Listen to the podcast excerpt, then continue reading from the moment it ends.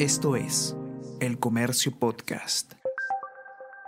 El éxito no es solo el éxito profesional, el éxito también es el éxito de cómo te sientes tú, dónde te sientes feliz, con quién te sientes feliz. Y creo que voy a valorar eso en el momento en que tenga que decidir mi, nueva posición, dónde estar, si eso me hace feliz profesionalmente y también personalmente. A mí me parece que es importante equilibrar eso. Yo no soy de esos científicos que te dice, yo estoy todo el día trabajando, metido en mis cosas. Eso, eso no es para mí. Yo siento que la ciencia es interesante, chévere, me, me llena y me fascina, pero es un trabajo. Luego de ese trabajo yo también tengo mi vida, mis cosas, lo que me gusta y lo que no me gusta hacer. Es biólogo por la Universidad Nacional Mayor de San Marcos y magíster en biología molecular por la misma universidad. También tiene un doctorado en ciencias naturales en la especialidad de biología por la Universidad de Goethe en Frankfurt, Alemania. Es investigador postdoctoral en la Universidad Peruana Cayetano Heredia, donde también se desempeña como docente. Su tema de investigación es el estudio de la biodiversidad, pero visto desde un enfoque genético. Su objetivo es saber cuánta diversidad genética existe en el Perú. En la actualidad forma parte del grupo de investigadores de la Universidad Peruana Cayetano Heredia que realiza labores de vigilancia genómica para encontrar nuevas variantes del SARS-CoV-2. Su nombre es Pedro Eduardo Romero Condori y este es el episodio 35 de Mentes Peruanas. El Comercio Podcast presenta Mentes Peruanas.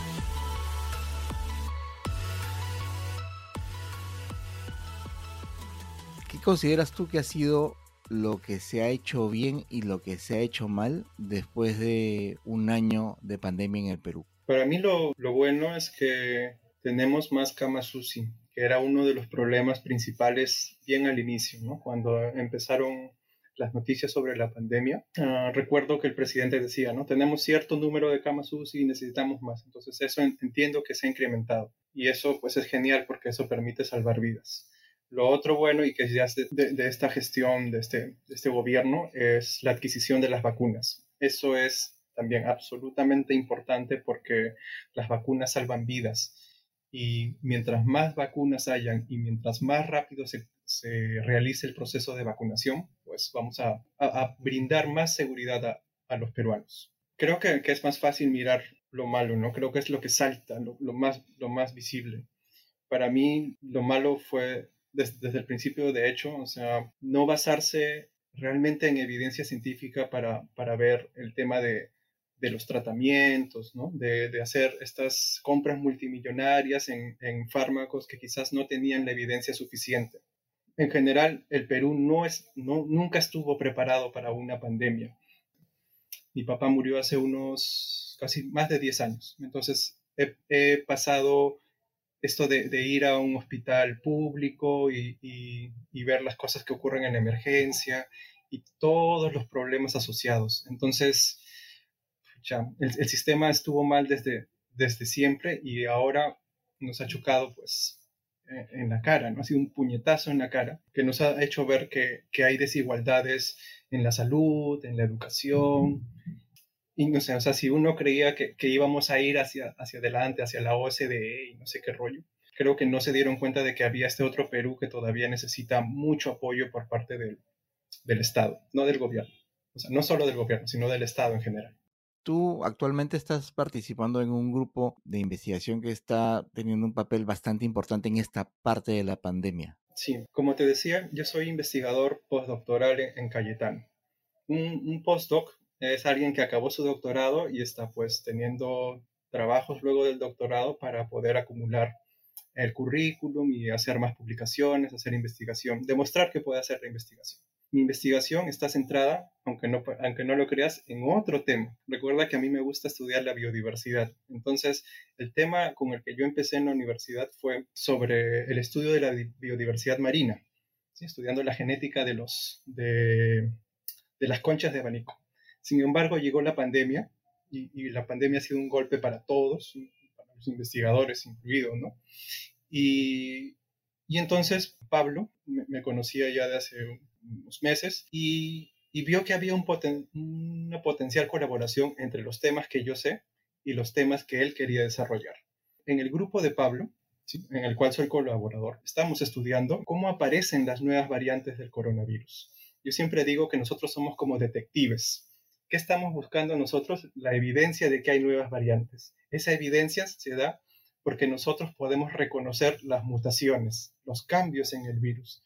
Entonces, ah, con análisis en la computadora, ¿sí? que empiezan, por supuesto, desde el laboratorio, nosotros podemos identificar los diferentes cambios que hay en el virus y decir, miren, aquí hay un grupo de virus diferente que se encuentra en tal zona.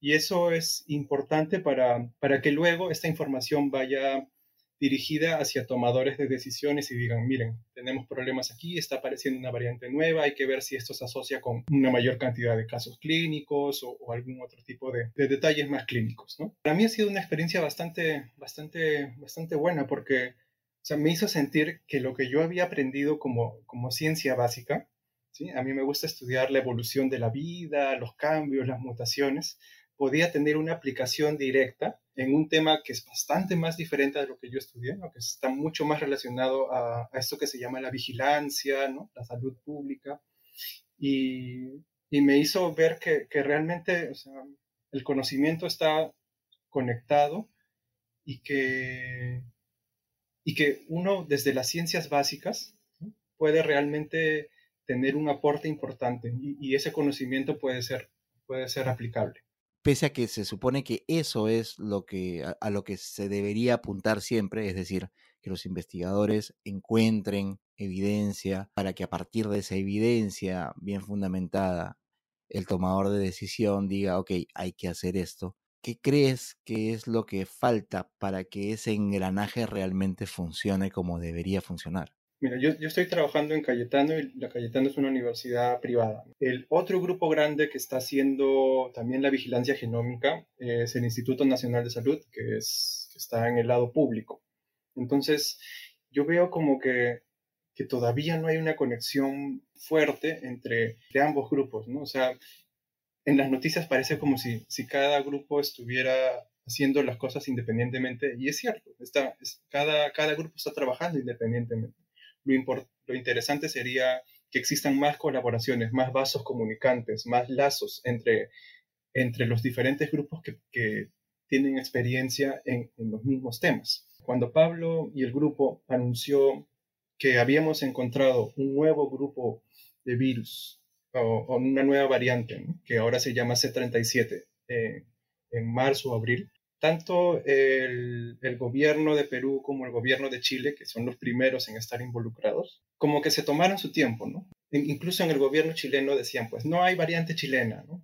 Entonces, eh, entiendo que, que, para un tomador de decisiones es, no solo es la evidencia, sino qué implicancias políticas puede tener decir existe una variante en estos países. Hay muchas otras variables que ese tomador de decisión tiene que considerar para llegar a emitir, ok, esto es lo que vamos a hacer de aquí en adelante. Pero lo, lo, lo bueno de la ciencia es que no es pareceres, es evidencia. Y lo que ha hecho el instituto básicamente es aumentar el estudio, muestrear muchos más lugares y ha encontrado que la, esta variante C37 es también predominante. Entonces, eso está acorde con lo que nosotros estábamos proponiendo hace, hace un par de meses. Y eso es interesante porque es como un experimento independiente con otras muestras que te va diciendo lo mismo. La ciencia funciona así. En la ciencia, cuando tú tienes resultados similares en experimentos que son hechos por grupos diferentes, es genial. Es como las hipótesis se están, se están comprobando. ¿Qué se debe hacer con esta información? Hace unos días tuve una, entrevista en la radio de 5 o 7 minutos, no tuve mucho tiempo, y yo les decía, bueno, con esta información nosotros, biólogos moleculares, podemos decirte hay un, una nueva variante, esta nueva variante tiene ciertas mutaciones, pero desde el otro lado, ¿no? desde la prensa y la sociedad, las preguntas son, esta variante es más letal, es más transmisible, eh, va a funcionar o no la vacuna sobre esta variante. Y esas preguntas nosotros no podemos resolverlas porque no es nuestro expertise. Entonces, lo que yo quisiera es una comunicación mayor entre, entre estos grupos que hacen ciencia bastante básica y luego vámonos moviendo, ¿no? ¿Y hacia dónde? Epidemiólogos, clínicos, médicos que están en la primera línea son los primeros que van alertando, oye, está aumentando los casos o los casos se están dando en personas eh, con más edad o con menos edad. Entonces, esa conexión real todavía no, no existe y espero que, que ocurra, ¿no? Y, y, a mí me parece que, que, para que ocurra, sí es necesario ya el, la intervención del, del, ministerio, del gobierno, ¿no? Porque ellos realmente son los que pueden articular esa es la palabra, articular entre, entre estos diferentes grupos de expertos para darnos una respuesta mucho más cercana a las preguntas importantes. Con eso no quiero decir que lo que yo hago no es importante, simplemente que, que es una parte de la ciencia y eso es importante que, que la sociedad entienda, ¿no? Un científico no tiene todas las respuestas y no debe tener todas las respuestas. Tenemos unas pequeñas respuestas hacia un lado que pueden servir como base para que otras investigaciones ocurran. ¿Cuál consideras tú que debería ser el enfoque que debe tener el siguiente gobierno con respecto al tratamiento de la cosa científica? De manera que no solamente en temas de salud, como, como estamos eh, padeciendo ahora por cuestiones de pandemia, sino en general, eh, ¿cómo crees que el, próximo gobierno debería tomar o, enfrentar el problema que hoy es el sistema de, ciencia peruano para sentar las bases de alguna manera eh, en su desarrollo próximo.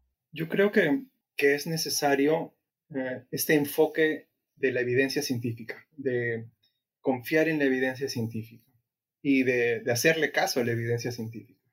Eso es lo primero. Entonces, necesitamos que, que estos tomadores de decisiones uh, primero co conozcan cómo se hace la ciencia en el Perú, quiénes la están haciendo, quiénes son los que pueden proveer de mejor evidencia o no.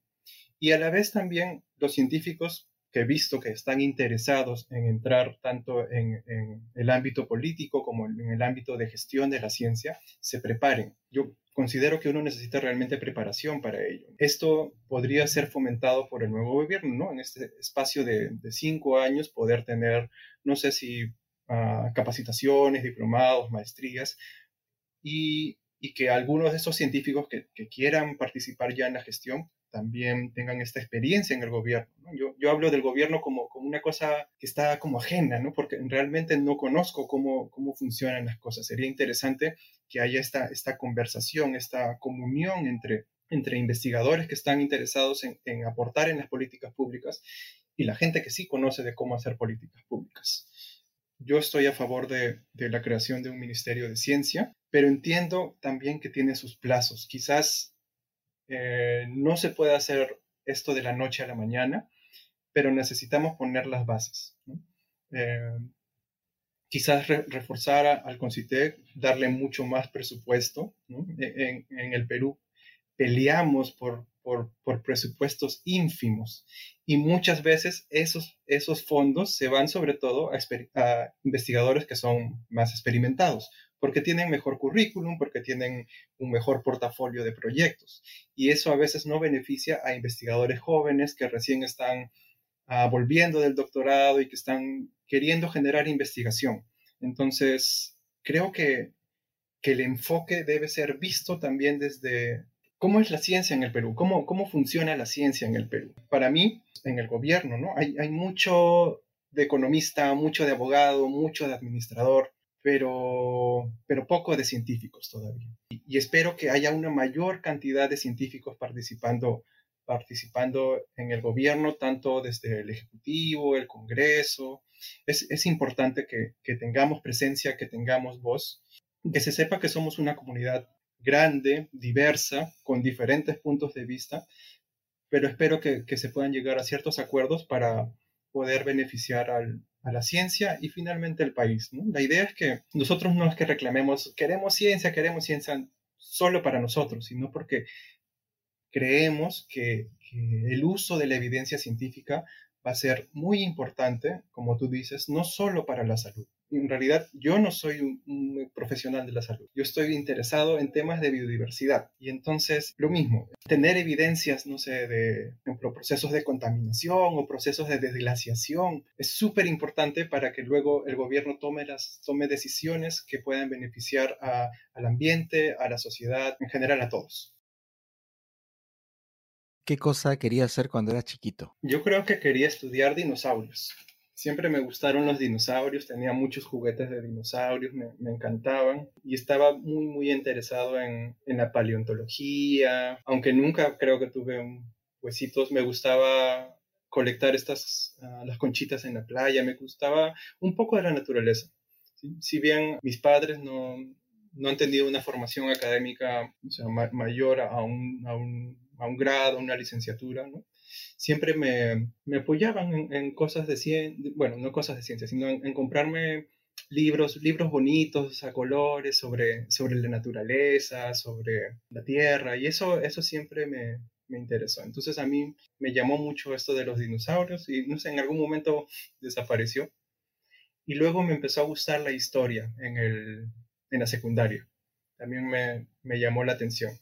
Y bueno, creo que eso ha influido bastante en, mi carrera porque lo que estudio yo es como una combinación entre la biología, la genética, pero también es muy importante la, historia del pasado, ¿no? porque es, es en, en, el pasado donde podemos encontrar respuestas a cómo la biodiversidad que existe ahora se originó y por qué está distribuida de la forma que está distribuida. En tu familia había gente que estuviera vinculado con la ciencia. ¿Cómo es que tú decides orientar tu formación profesional hacia, hacia ese lado? ¿Hubo alguien, hubo algo que, que fungió de, de, modelo a seguir? Yo, yo soy el primer doctor en mi familia. Entonces, mi familia es si bien mis padres nacieron en Lima, mis abuelos son todos migrantes desde Ayacucho y desde, desde Apurímac. Y realmente, o sea, mis, mis tíos no, no, estudiaron nada de ciencias, no, nada, nadie cercano realmente familiarmente era, era cercano al mundo de las ciencias. Entonces, yo siento que, que por ahí no vino la influencia. En cambio, en el colegio, yo tenía un profesor que era este profesor de historia, recuerdo su nombre, Marcelino se llamaba. Este profe era, me parece que había estudiado geografía. Entonces, en las clases de historia, pues también contaba un poco sobre geografía y también nos contaba sobre cosas de, biología, de, los animales que él había visto, de las comidas que había, que había visto en otros lugares del Perú. Incluso nos empezó a hablar de, de genética. Y era el año, no sé, el año 1999, 2000. Y para mí, escuchar e, esas, esas historias de, de que podemos transformar la naturaleza era súper genial. Y a mí creo que ese fue el momento en el cual yo me decidí a estudiar biología. Y cuando le digo a mis papás, voy a estudiar biología, pues, uh, no, es el acabose, porque entiendo que ellos querían, pues, sobre todo mi mamá, quería que estudie medicina o leyes. Y no, no me veía, no me veía en ese mundo. Yo, yo quería estar en contacto con la naturaleza, con el mundo natural, conocer más sobre, en ese tiempo ni siquiera sabía la palabra biodiversidad, ¿no? Conocer más sobre, sobre los animales o las plantas. Y de todas maneras me apoyaron. Yo acabé el cole bien, bien chico, lo acabé a los, a los 15 años. Entonces en ese verano me preparé y postulé a San Marcos y agarré la, la, vacante en biología. Y de ahí para adelante ha sido un tiempo muy, muy bello, ¿no? Ya han pasado ya ha pasado bastante tiempo desde el año 2002 en el que ingresé a, a, San Marcos y a mí me ha encantado estudiar biología. Me, parece que es una carrera genial que te muestra esto, esto de lo que siempre se habla, ¿no? que el Perú es un país rico, pero, pero realmente hasta que no te das cuenta cuánta diversidad existe, pues, pues no, no, no te imaginas toda la riqueza biológica que podemos tener. ¿Y qué fue lo más complicado que tuviste que enfrentar durante tu formación en pregrado? Cuando uno piensa en una carrera de biología, hay como, como dos grandes ideas. Unos piensan que es una carrera de laboratorio y otros piensan que es una carrera de campo. Y cuando yo entré a, biología creía que, no sé, pues que iba a ser tomates más grandes, que ese, que ese iba a ser mi trabajo. Y luego me di cuenta que, que pues hay un sinfín de posibilidades donde actuar y sin embargo, una de las cosas que, nos decían a nosotros, porque cuando yo estudié en San Marcos había todavía especializaciones. Una de estas especializaciones o menciones era la mención en genética. Y a nosotros nos decían, pues, este, ustedes solo leen artículos, ¿no? O sea, no, no aplican, no hay, no hay cómo llevar esto a un laboratorio y realmente hacerlo. Entonces ese es un, comentario muy que, lo tuvimos muy seguido, ¿no? O sea, lo que íbamos a hacer no iba, no iba a poder ser aplicable. Y te das cuenta pues que, que en el mundo laboral, o sea, tú revisas un periódico y bueno, creo que ya nadie revisa un periódico para ver los, los trabajos, sino que lo ves en, en la web, ¿no? Y no creo que haya un aviso que diga se busca genetista. Incluso se busca biólogo. Quizás ahora con la pandemia y todo, pues hay mayor interés, ¿no? Pero antes me acuerdo que mi tío, mi tío era, es administrador. Y me decía, a ver, busca qué trabajo puedes tener en el periódico. Y me daba el comercio. Entonces yo buscaba y no, no había trabajos de biólogos y nada y decía, pucha, o sea, ¿qué futuro laboral me espera?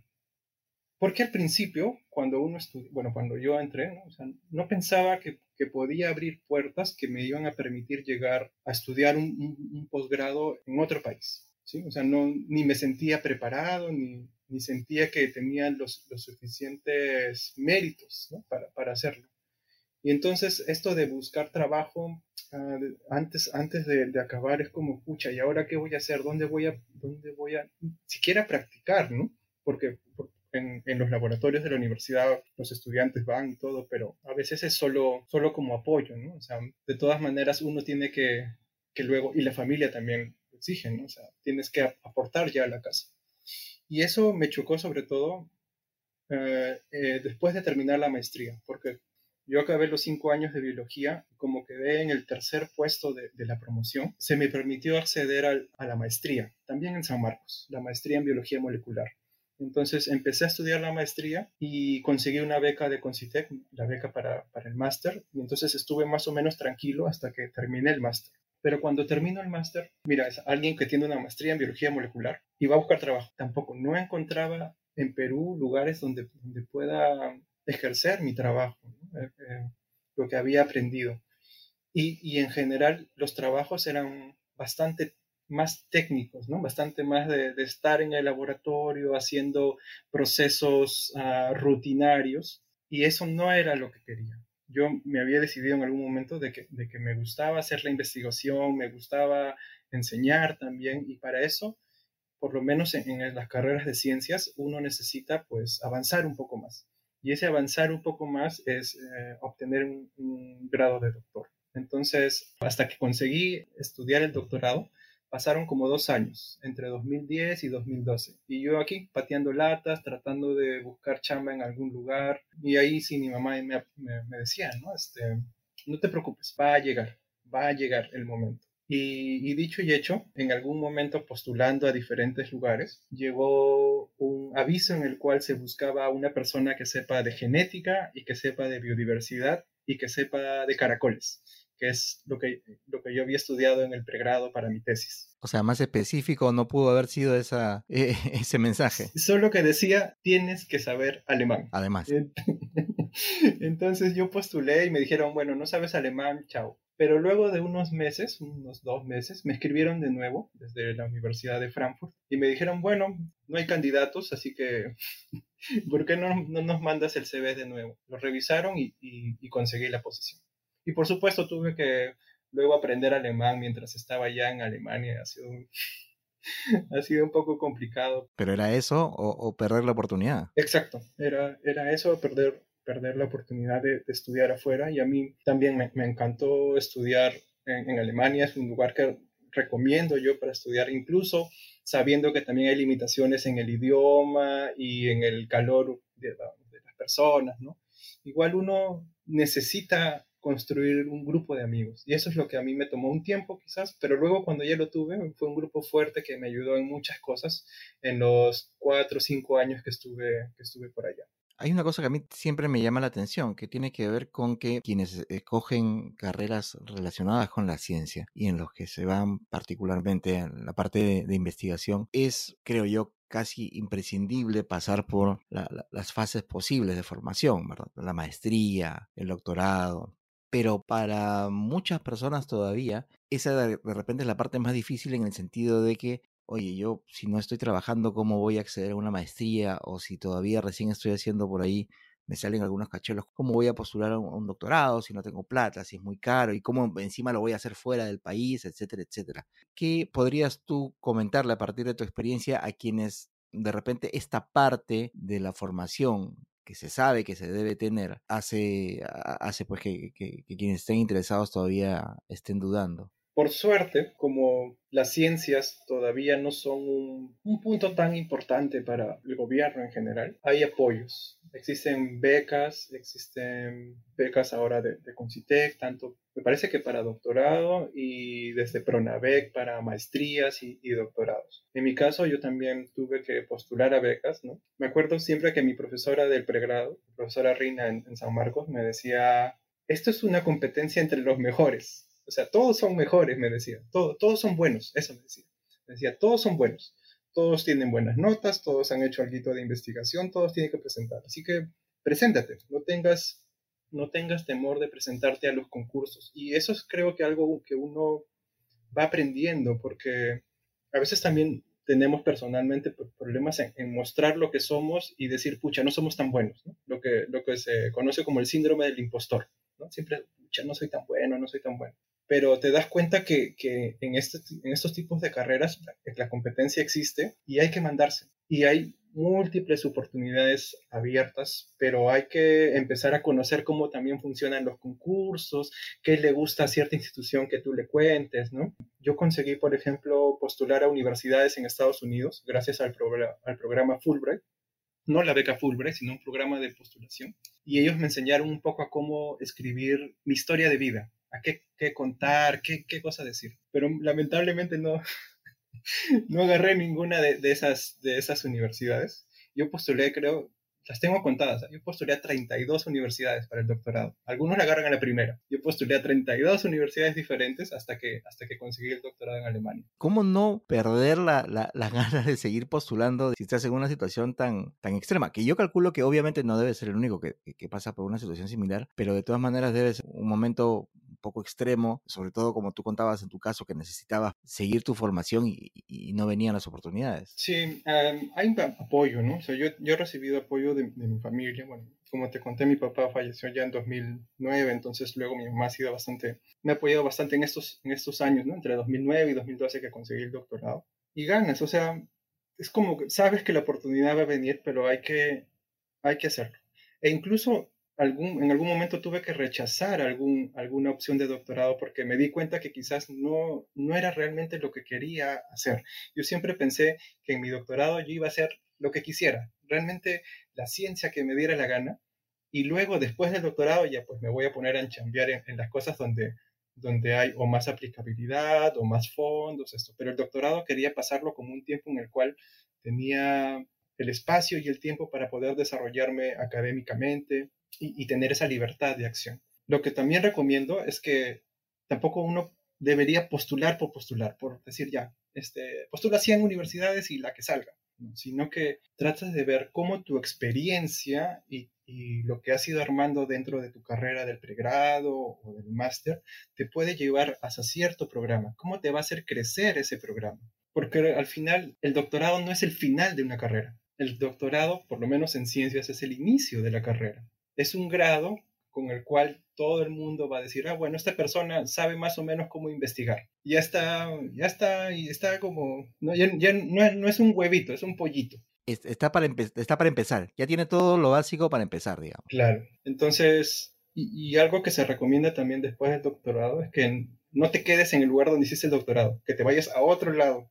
Y eso es, por lo menos en, en Europa o en Estados Unidos, se ve interesante, ¿no? Porque es como que no solo tienes las herramientas para hacerlo, sino que lo puedes hacer en otro lugar del mundo, ¿no? Donde no está tu, asesor o tu profesor para ayudarte y, y, demuestras realmente que puedes, que puedes tú generar tu propia ciencia. Eso es, eso es muy, se ve muy bien. Y además recordar que el postdoctorado, el postdoc, no es otro nivel más de, formación, como a veces se, entiende, ¿verdad? Sí, no solo se entiende, sino que se ofrece como nivel de formación. Y eso es, no, no, em, definitivamente, el postdoctorado es el periodo después del doctorado, puede ser pequeño, puede ser largo, en el cual los investigadores van demostrando que pueden investigar y esa manera de demostrar es generar... Uh, publicaciones científicas, es eh, ganar proyectos, es establecer eh, redes y grupos. En mi caso, yo eh, conseguí una beca de Concitec para terminar el doctorado y esta beca lo que pedía era volver a Perú luego del doctorado. Entonces volví.